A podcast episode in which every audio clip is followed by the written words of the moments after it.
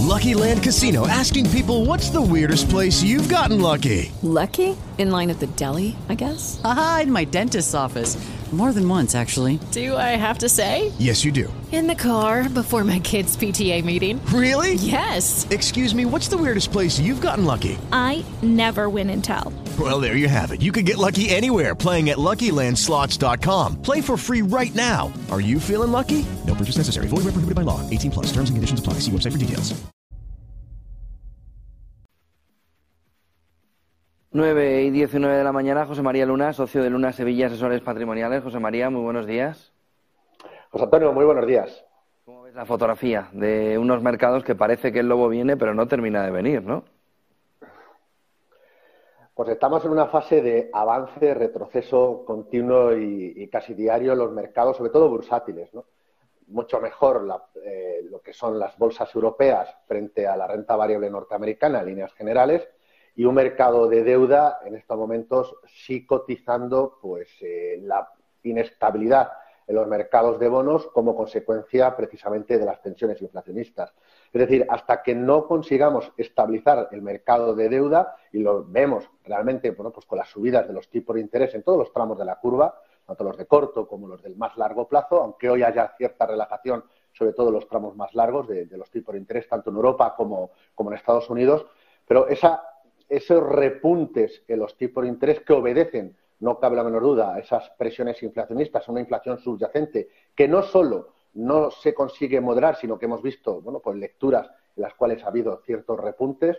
Evidentemente, hasta que no se consiga esa eh, estabilización, como ya digo, la renta variable va a seguir día tras día con una enorme eh, volatilidad e inestabilidad. Y van a estar muy pendientes de los datos macroeconómicos, pero también de las intenciones, de las palabras de los distintos eh, miembros de, tanto de los bancos centrales, tanto en un lado como en otro lado del Atlántico. Bastó que ayer uno de los miembros, además con voz y voto, bueno, pues dijera que él prevé más o está más por la labor de subidas, sí continuadas, pero de 25 puntos básicos, no subidas más agresivas, para que el mercado norteamericano, bueno, pues que estaba un poco ahí eh, tocando ciertos niveles de, de, soporte peligrosos, bueno, pues tuviera un cierre mucho mejor.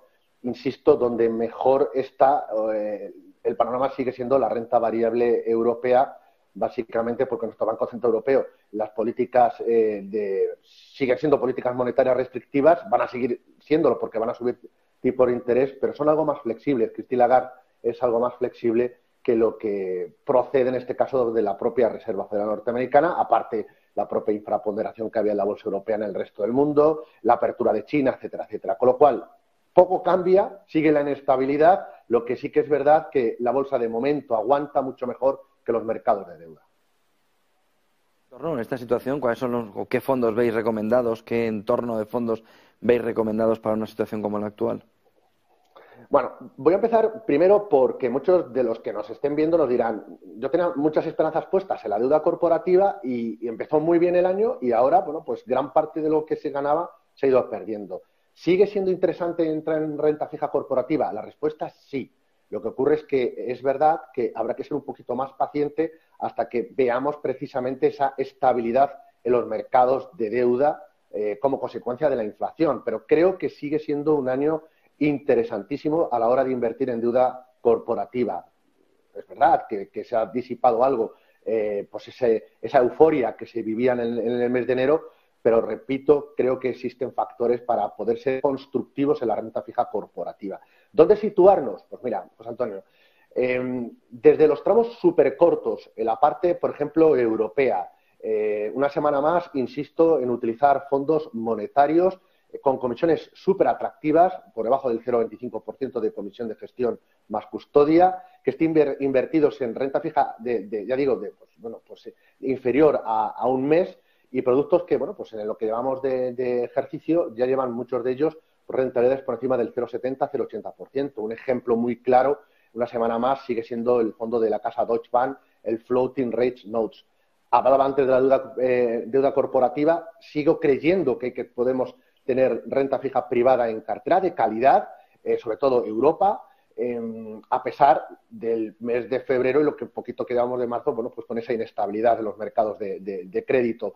Pero creo que, podemos tener algo de, renta fija privada en cartera a través de, bueno, pues de muchos fondos que hemos ido citando en, muchos programas. Pero debe de estar acompañado, y esto es lo, importante, con productos de retorno absoluto. Es clave, muy importante. Y hay fondos de inversión que hemos traído semana tras semana que la verdad que lo están haciendo muy bien. Un ejemplo muy claro es el fondo de la casa Eleva, Eleva Capital, el Absolute Return Europe, eh, bueno, pues lo está haciendo fantásticamente bien en este contexto, pero también en producto de la casa BlackRock, el American Diversified eh, Equity, eh, bueno, pues es un producto que invierte con posiciones largas y cortas, compradas y vendidas en el mercado norteamericano y la verdad es que también está aportando valor. Mixtos, sí, pero mixtos, sobre todo muy importante, que la parte de renta variable esté más centrada en Europa, que va muy ligado con la parte de renta variable por supuesto, presencia de Estados Unidos, pero cada vez más presencia de la bolsa europea, que una semana más creo, eh, por lo menos en el medio plazo, que puede seguir haciendo mejor que la renta variable norteamericana. No nos olvidemos de Europa. Yo sé que muchos de ustedes tienen Europa, sobre todo bolsa española, a través de sus inversiones directas, pero cuando inviertan en, en fondos de inversión, Europa, que estaba muy infraponderada, suelen tener muchos fondos temáticos, muchos fondos sectoriales, con mucha presencia de la renta variable norteamericana, no es malo, pero no olvidemos a Europa, tanto en empresas de gran capitalización como en empresas de pequeña y mediana capitalización, las cuales están sorprendiendo de forma muy positiva en este arranque del 2023. Con lo cual, Europa, importante, deuda de muy corto plazo, sobre todo la parte europea, y fondos de retorno absoluto son tres variables que no deberían de faltar ahora mismo en una cartera. Eh, hay una pregunta de José María que hace mucho eh, una parte de nuestra audiencia, una gran parte de nuestra audiencia, que es con lo bien que empezó la renta fija, ¿hay peligro de que el año tenga un recorte? Algo estabas diciendo también en tu segunda respuesta, eh, para que se vuelva a convertir en un mal año para la renta fija. ¿Tenéis esa percepción de que puede llegar incluso hasta ese extremo? Quizás no tan negativo como ocurrió el pasado ejercicio. Eh, para eso tendrían que irse los tipos de interés de referencia mucho más altos, ¿no? Eh, es verdad que ahora mismo, pues, las estimaciones de la tasa terminal la tasa donde pueden llegar los, los, distintos bancos centrales a situar los tipos de referencia, pues se está moviendo entre el 3,75 y 4%, más o menos, en el caso del Banco Central Europeo y en el caso de la Reserva Federal por encima del 5,5, incluso podría llegar al 6%. Evidentemente, eso sí que haría daño a la renta fija, ya lo estamos eh, notando en estos momentos, precisamente por el efecto duración, por el efecto precisamente de sensibilidad a tipos. Sube los tipos de interés, cae el precio.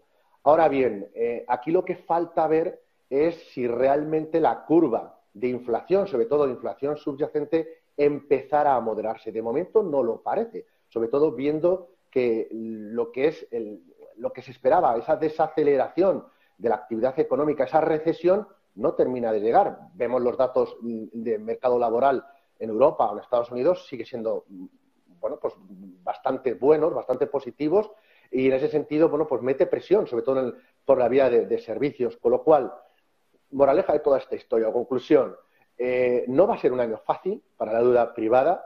Es verdad que ahora, a diferencia del pasado ejercicio, sí da rentabilidad. No partimos de un escenario de rentabilidades mínimas o incluso negativas, tenemos rentabilidades positivas y eso permite construir. Pero creo que hay que hacerlo de forma paciente. No que pensemos que vamos a obtener una rentabilidad espectacular en muy poco espacio de tiempo. Probablemente en las próximas semanas, diría incluso el próximo trimestre, todavía va a haber mucha inestabilidad. Por eso hablaba de la importancia de acompañarlo con deuda de muy corto plazo, que sí que eh, recoge la subida de tipo de interés de referencia, sobre todo la parte europea, y también con fondos de retorno absoluto, tanto en bonos como en bolsa. ¿Para qué? Pues para que esos dos pilares acompañen a la deuda corporativa y le dé cierta estabilidad a la parte más defensiva de una cartera pero creo que no estaremos ante las puertas de un escenario como vivimos en el 2022, se dan otras circunstancias muy diferentes, salvo que se descontrolara la inflación y volviéramos a ver, bueno, pues unas subidas de forma muy vertical en la misma y eso evidentemente presionar a los bancos centrales